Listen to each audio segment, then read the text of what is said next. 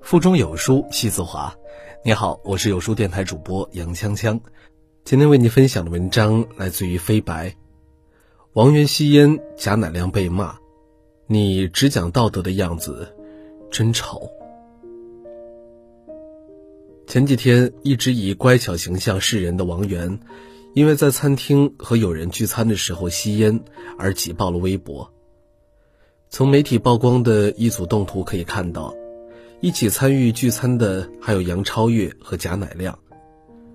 吃饭期间，王源频频吸烟，动作娴熟，表情惬意，是老烟枪无疑了。图片一爆出来，王源的粉丝们就不淡定了，直呼不敢相信，接受不了爱豆抽烟，纷纷在脱粉的边缘。王源一直以来的形象都是积极向上的阳光少年。突然看到他老司机的一面，粉丝接受不了，实属正常。但令人匪夷所思的是，同行的贾乃亮却被骂了，理由是没有劝阻王源吸烟。这和不给老人让座就是人品差，有钱就应该多做慈善的道德绑架理论有什么区别呢？作为年长的前辈，的确有责任劝阻后辈的不道德或者违规行为。但如果没有做到位，也不应该成为众人道德绑架的理由。以礼待人、尊老爱幼，这些美好道德行为的字眼，随着时代的发展，似乎已经渐渐地成为了一种束缚，把人心拽得越来越扭曲、丑恶。前几天，对于女子水杯被碰倒、泼开水报复这一热搜事件。之所以网友的评论并没有一边倒，很大程度就归因于受害者的道德绑架。受害者李某在碰到杨某的水杯之后，并未及时道歉，而是任凭有人帮自己怒怼：“人家带孩子不方便，你想怎么样？”一句话激怒杨某，最终酿成大祸。就因为你带孩子。别人就活该被你碰倒的水杯烫伤吗？带孩子的确不方便，但不方便并不等同于可以理直气壮地要求别人对自己忍让，甚至站在道德的高度去指责别人。虽然杨某的行为有一些过激，甚至构成了犯罪，但是如果李某能够意识到这一点，或许灾祸就能避免。还记得让万千网友彻底寒心的吴鹤臣事件吗？德云社演员吴鹤臣突发疾病脑出血，他的妻子在水滴筹上发起众筹，目标金额是一百万。本来生了一场大病是一件挺让人心疼的事儿，很多善良的网友还转发捐款了，但是很快有人爆料，吴鹤臣其实家底不错，完全可以承担医疗费用。他在北京有两套房，还有一辆价值十几万的车，有医保，家庭年收入也有七万元。而根据医生的介绍，一个脑出血治疗费用最多就十几万，除去医保报销的那部分，病人需要承担的治疗费用其实也就几万块，根本不需要众筹一百万。事情曝光之后，对于网友的质疑。吴鹤臣的妻子迅速回应：“家里的房子是公租房，均在父母和爷爷的名下，无法出售。车子是妻子的婚前财产，而且卖车之后出行不方便，所以不能动。”更可气的是，对于为什么要众筹这么多钱这个问题，吴鹤臣的母亲是这么解释的：“天坛附近租房两年要十二万，请护理半年要四万。”针灸推拿三个月要一万。此外，复查、吃药、理疗不详，儿子儿媳在康复期都无法外出工作，全家没有经济来源，也没有积蓄。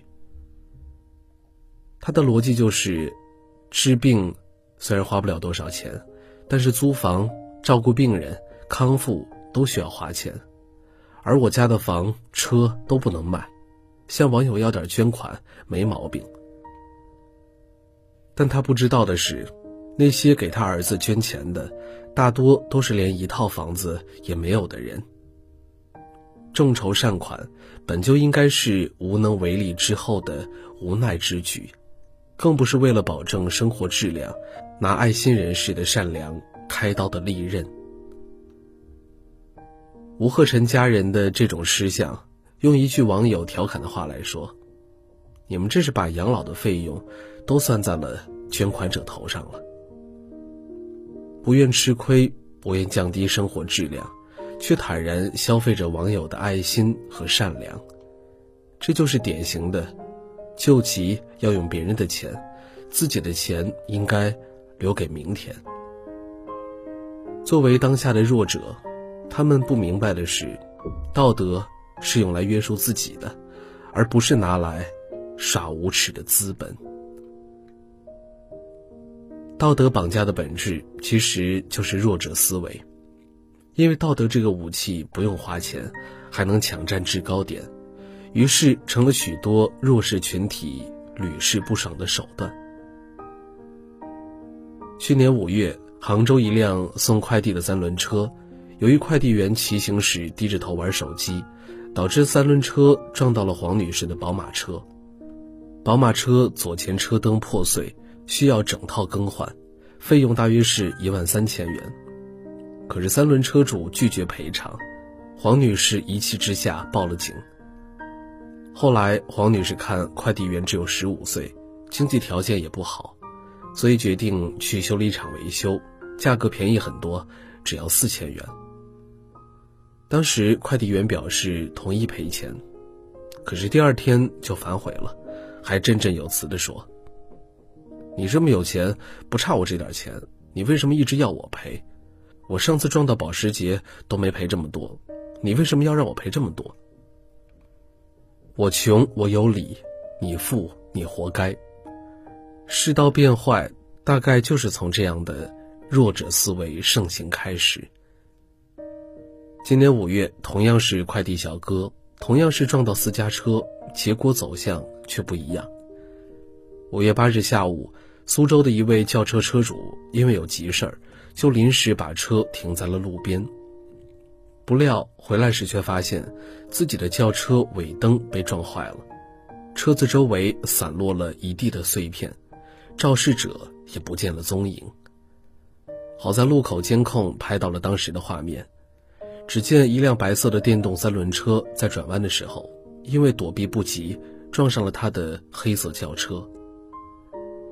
就在民警准备根据监控寻找肇事车辆的时候，发现了一张字条。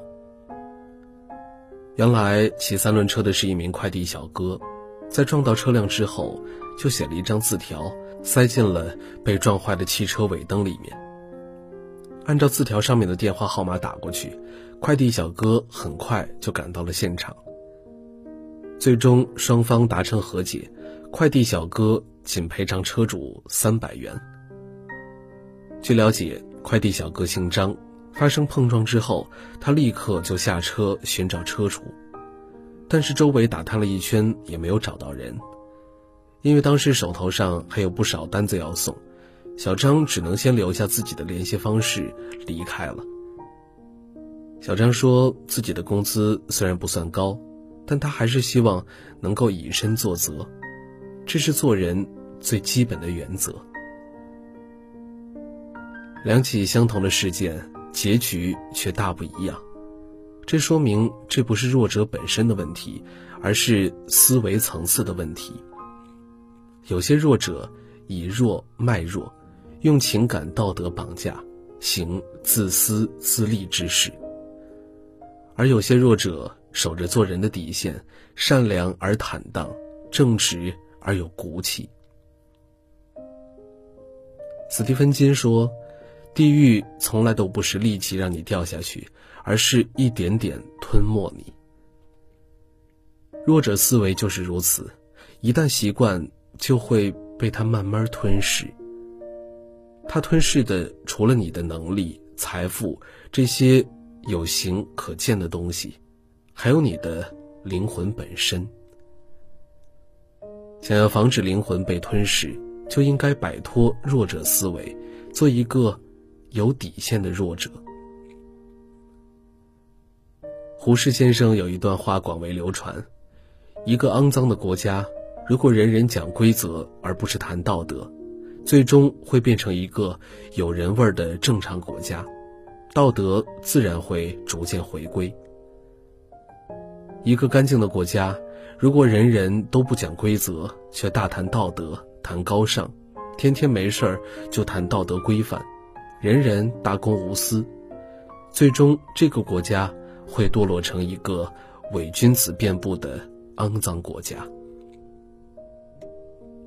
去年孟晚舟事件爆发之后，国内一些企业纷纷开启了爱国模式，禁止员工购买 iPhone 产品。鼓动员工购买华为手机。比如某公司的声明：公司及公司员工禁止购买苹果产品，违者将失去晋升机会，以及取消相应的补贴。鼓励员工购买华为产品，出示相应的发票，公司还将给予发票面价的百分之五十的补贴。对于已经购买了苹果手机的员工，若愿意弃用苹果而支持华为。公司将给予百分之二十五的补贴。这下看热闹的网友开始热血沸腾：谁用苹果，谁就不是中国人；不用华为就是不爱国。无独有偶，前两天华为总裁任正非在某采访中的回应上了热搜。谈到苹果手机的时候，任正非是这样说的：“苹果的生态很好。”家人出国，我还送他们用苹果电脑，不能狭隘的认为爱华为就是爱华为手机。谈到民族情绪的时候，他又说，目前对华为有两种情绪，一种是鲜明的爱国主义支持华为，一种是华为绑架了全社会的爱国情绪。我们制止他们瞎喊口号，不要煽动民族情绪。简单的几句话足以见胸襟和气度，比起那些高呼用苹果就是不爱国的小丑们，任正非的格局不知要高出了多少倍。在关于道德的讨论中，人们常将道德分为多个维度，比如公德和私德，必须坚持的道德和仅具有提倡意义的道德。但是，不管对道德怎么划分。人们心中的道德标尺是模糊的，没有那么僵化，需要根据具体情况而定，而且各自遵循的道德标准并不相同。比如，有些人认为找朋友借钱，朋友应该借，但事实上，对方却认为借是情分，不借是本分。因此，我们在进行道德评判的时候要审慎。不要随意的给对方贴道德标签。法律是防止人变坏，道德应该是让人越变越好，这才是文明社会该有的样子。好了，今天的文章就给大家分享完了。在这个碎片化的时代，你有多久没有读完一本书了呢？长按扫描文末二维码，在有书公众号菜单免费领取五十二本好书。每天有主播读给你听，我是杨锵锵，我在京津走廊廊坊为你送去问候。喜欢这篇文章，走之前记得在文章末尾给我们的文章点一个好看。我们明天的同一时间不见不散。